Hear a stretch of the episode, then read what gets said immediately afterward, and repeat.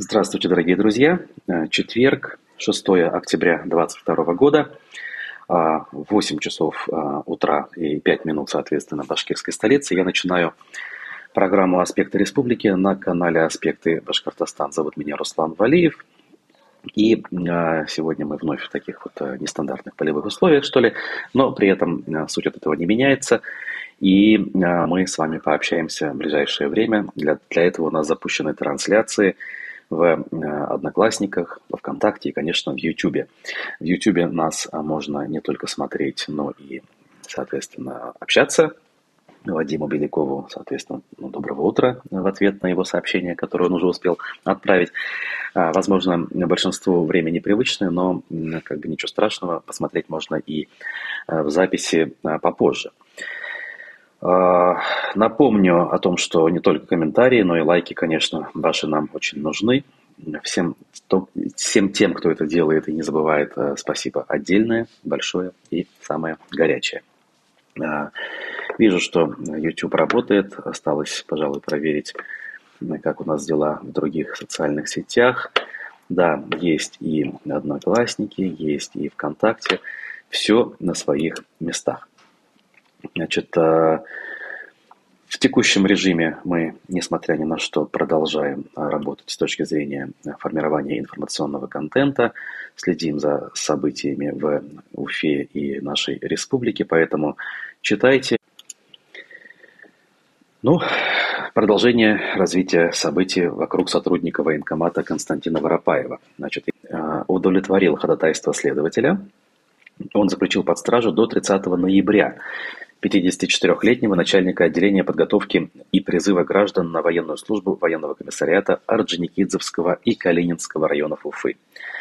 По версии следствия, летом 2021 года к его супруге обратилась женщина с просьбой освободить ее сына от призыва и прохождения военной службы за денежный. Организовал прохождение медицинской комиссии, по результатам которой ее сын был освобожден от призыва на службу и зачислен в запас.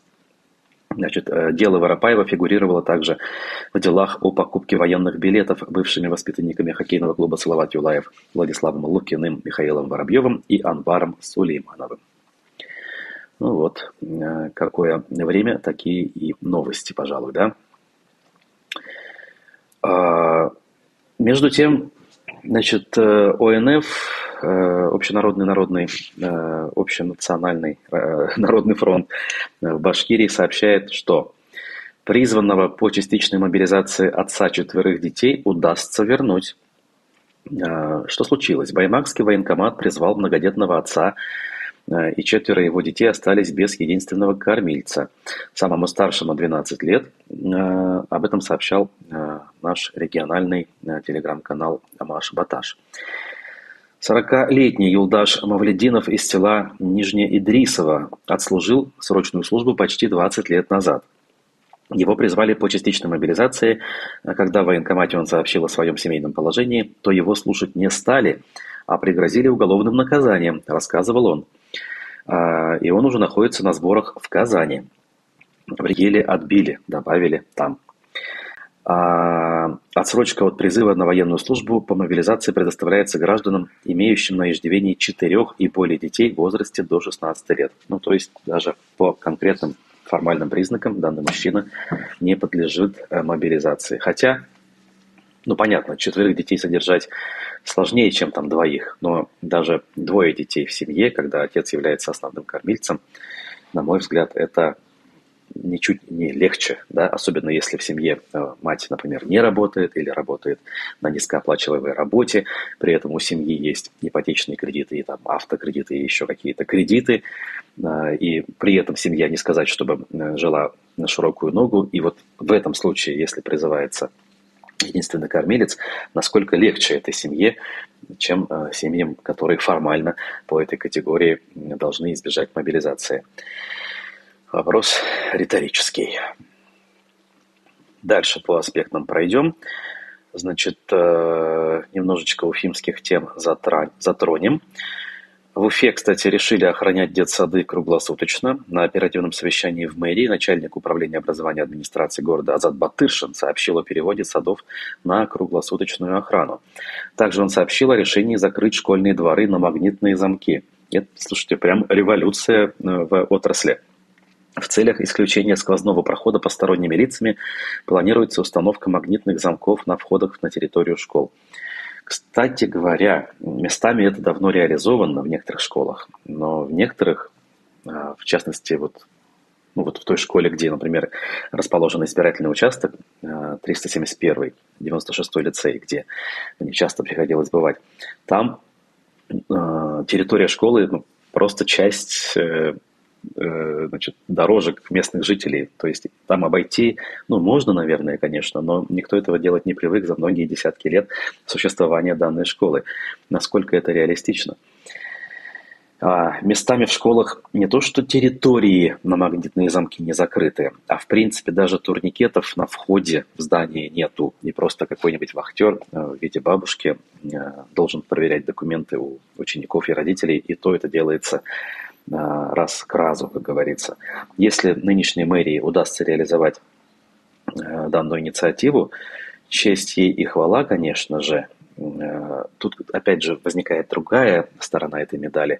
А, не каждый эксперт уверен в том, что вот эти меры могут полностью обезопасить учеников, поскольку злоумышленникам э, может оказаться более прозорливые и хитрые товарищи, которые легко найдут способ обойти все эти меры. С учетом большого потока учеников э, внимание притупляется, а раздобыть те или иные э, там, магнитные ключи, карточки и прочее тоже в принципе возможно. Э, даже, я не знаю, там, пообщавшись с кем-то из учеников. Интересная тема, требует больших затрат. Потребуют ли школы скинуться родителям хотя у нас есть заявление чиновников о том, что это само по себе незаконно. Это все предстоит узнать в обозримом будущем. Ника учителю данное год назад. Вот, вот больше всего я люблю, когда э, коллеги, а иногда и мы, э, все-таки ловим на слове тех или иных э, любителей что-нибудь пообещать. Так вот, 1 сентября 2021 года на Азорге открыли сквер первому учителю. Тогда же объявили, что в сквере установят памятник – сквер первому учителю представляет собой тропинки из брусчатки, несколько скамеек, фонари, небольшие елки по периметру и газон. На строительство сквера было потрачено 6 миллионов 300 тысяч рублей. Выглядит это все, ну, хотя бы аккуратно, но не сказать, чтобы это все выглядело вот реально на 6 миллионов 300 тысяч. Ну, ладно. Как правило, э, соответствие цены и объема выполненных работ – это не то, что, э, скажем так, э, за что мы отвечаем, да, обычные там граждане, мэрии там, или чиновникам э, тем или иным это виднее, говорю я и улыбаюсь.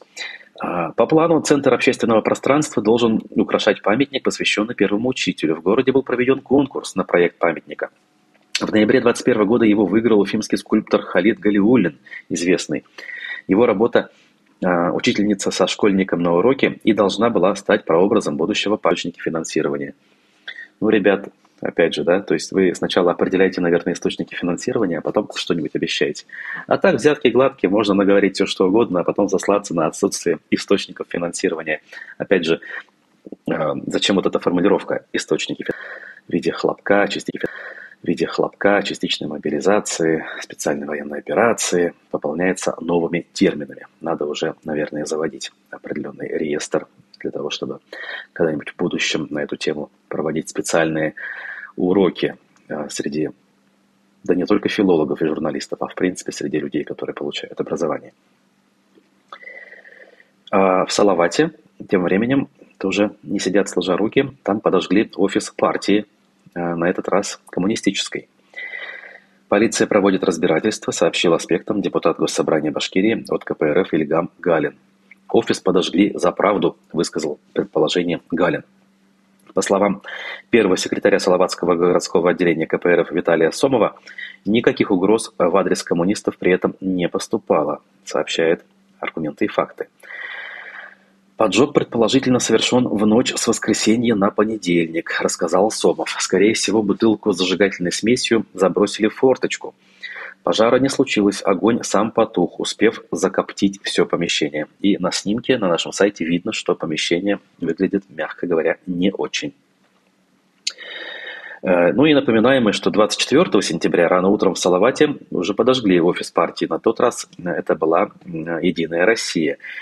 Перед пластиковой дверью подожгли покрышки. В соцсетях активно обсуждают два события, связывая их с деятельностью некого городского сумасшедшего, сообщает издание «Аргументы и факты». То есть, возможно, все примитивно и просто. Так, все ли у нас в порядке с трансляцией? Вижу, что иногда мы теряем, мы теряем кадры. Ну, что ж поделаешь. В принципе, трансляция не прерывается, поэтому Поэтому, друзья, не обессудьте, как говорится, но мы должны дальше, э, дальше, дальше работать. Значит, э, двигаемся к изданию «Медиакурсеть». Оно нам сообщает, что делегация от Башкортостана уехала в Турцию таки, но без Хабирова при этом, а, о чем а, мы вчера рассказывали. Тогда мы говорили, что по версии Пруфов, в принципе, в Москве а, попросили все это дело отменить. Высказываюсь я, опять же, довольно нейтрально, используя слово «попросили». Так вот, медиакурсе что нам говорит? Заказчиком данного мероприятия все-таки выступил республиканский Минторг. Закупку сделали у единственного поставщика компании Таратау Сервис, которая обычно выполняет подобные заказы. А, как следует из информации портала госзакупок, поставщик должен был организовать деловой обед и ужин на 250 человек 2 октября, два кофе-брейка и деловой обед на 300 персон 3 октября деловой обед на 250 человек и официальный прием от имени главы Башкирии на 300 человек 4 октября. Все эти услуги необходимо было оказывать в Стамбуле. В меню обеда на первый день входили следующие позиции. Салат башкирская красавица с телячьим языком и мясом конины, бульон с говядиной, кониной и букеном, дорадо запеченная на гриле с овощами, а также яблоко в творожном тесте, запеченное с кызыл-эремщиком и шариком калинового мороженого. Из напитков предлагалась вода красноусольская в стеклянных бутылках, клюквенно-брусничный морс, чай с башкирскими травами, с молоком, красное и белое российское вино, шардоне и каберне савиньон. А, по ужину тут отдельные позиции, э, можно сколько угодно это читать и облизываться. Значит, э, обед первого, второго, третьего дня, официальный прием э, главы Башкирии, тут все подробно расписано. Целью визита стала презентация экономического и инвестиционного потенциала Башкирии в Турции. По итогам представители республики подписали таки ряд соглашений с иностранными партнерами. Э, эту информацию изданию «Медиакурсеть» подтвердили в Министерстве внешнеэкономических связей Башкирии.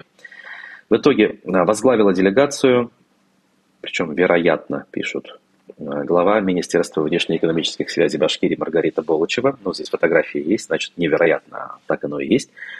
Модератором сессии форума стала телеведущая Мария Гладких – Известно, что в командировку в Стамбул также отправилась, отправились представители корпорации развития и Центра поддержки экспорта. А, ну и напоминает нам издание, что в понедельник 3 октября Ради Хабиров, собственно, сообщил на оперативке, что планировал вылететь в Турцию, однако отказался от этого, чтобы решать проблемы региона. Цитата.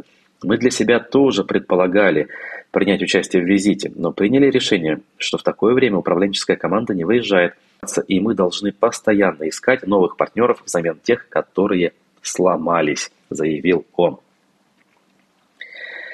Так, звук пропадает через слово «слышно», пишет нам зритель Тимур. К сожалению, да, я сам констатирую пропуск э, кадров. Периодически что-то не то у нас происходит с трансляцией. Я, наверное, вот так вот сделаю, и нам будет чуть проще с трафиком. Сейчас, друзья, одну секунду. Дабы уменьшить потребление интернета, мы некоторые ресурсы отключим. Может быть, станет чуть лучше. Так, а, но я дальше все-таки двигаюсь. Опять же, медиакурсеть о теме мобилизации, но немножко с другой стороны – что покупают мобилизованные в военторгах Уфы? Цитата. «Им важен внешний вид». По самым скромным подсчетам, на сборы военнослужащих, которые сейчас, которых сейчас призывают, семья может потратить приличную сумму. Списки самого необходимого для военных сборов появились с первых дней после объявления частичной мобилизации. Родственники военнослужащих признаются, что эти списки им выдают в военкоматах и рассылают из учебок. Военный комиссар Башкирии Михаил Балажевич ранее эту информацию опровергал. Всем необходимым обмундированием мобилизованных обеспечивает страна, заявил он, однако люди с боевым опытом, зачастую это добровольцы, покупают снаряжение, которое может им пригодиться при выполнении военных задач. Это их личное желание, мы не можем этому препятствовать, сказал он, подчеркнув, что абсолютно никаких команд закупать одежду и снаряжение не поступало. Между тем в районах сейчас собирают деньги на спальники и газовые горелки – такой сбор начали в Куюрказинском районе. Глава муниципалитета Юлай Ильясов объяснил эту необходимость тем, что в зоне боевых действий централизованное снабжение запаздывает, признал он. Поэтому здесь решили закупить для бойцов самое необходимое, то, что точно не будет лишним. Примерно так же рассуждают местные швеи. В чате сообщества «Шьем для наших э, Башкортостан» уже более 700 швей и вязальщиц. Сейчас они шьют туристические сиденья, флисовые толстовки, подшлемники, термобелье, метенки и варежки. Те, кто умеет вязать, вяжут и носки. Теплые шерстяные носки для отправки военным собирают и в Комитете защиты граждан и военнослужащих Башкирии. Руководитель общественной организации Владимир Симарчук считает, что проблемы с обеспечением военнослужащих все же носят временный характер и вскоре логистика будет отлажена по соцсетям не только самые необходимые личные вещи, но и, например, бронежилет и шлем, которые желательно приобрести самим. В самый скромный комплект бойца сейчас включены два рюкзака, большой на 60 литров и маленький на 20. Тактические рюкзаки в уфимских военторгах обойдутся в 2750 и в 2000 рублей соответственно.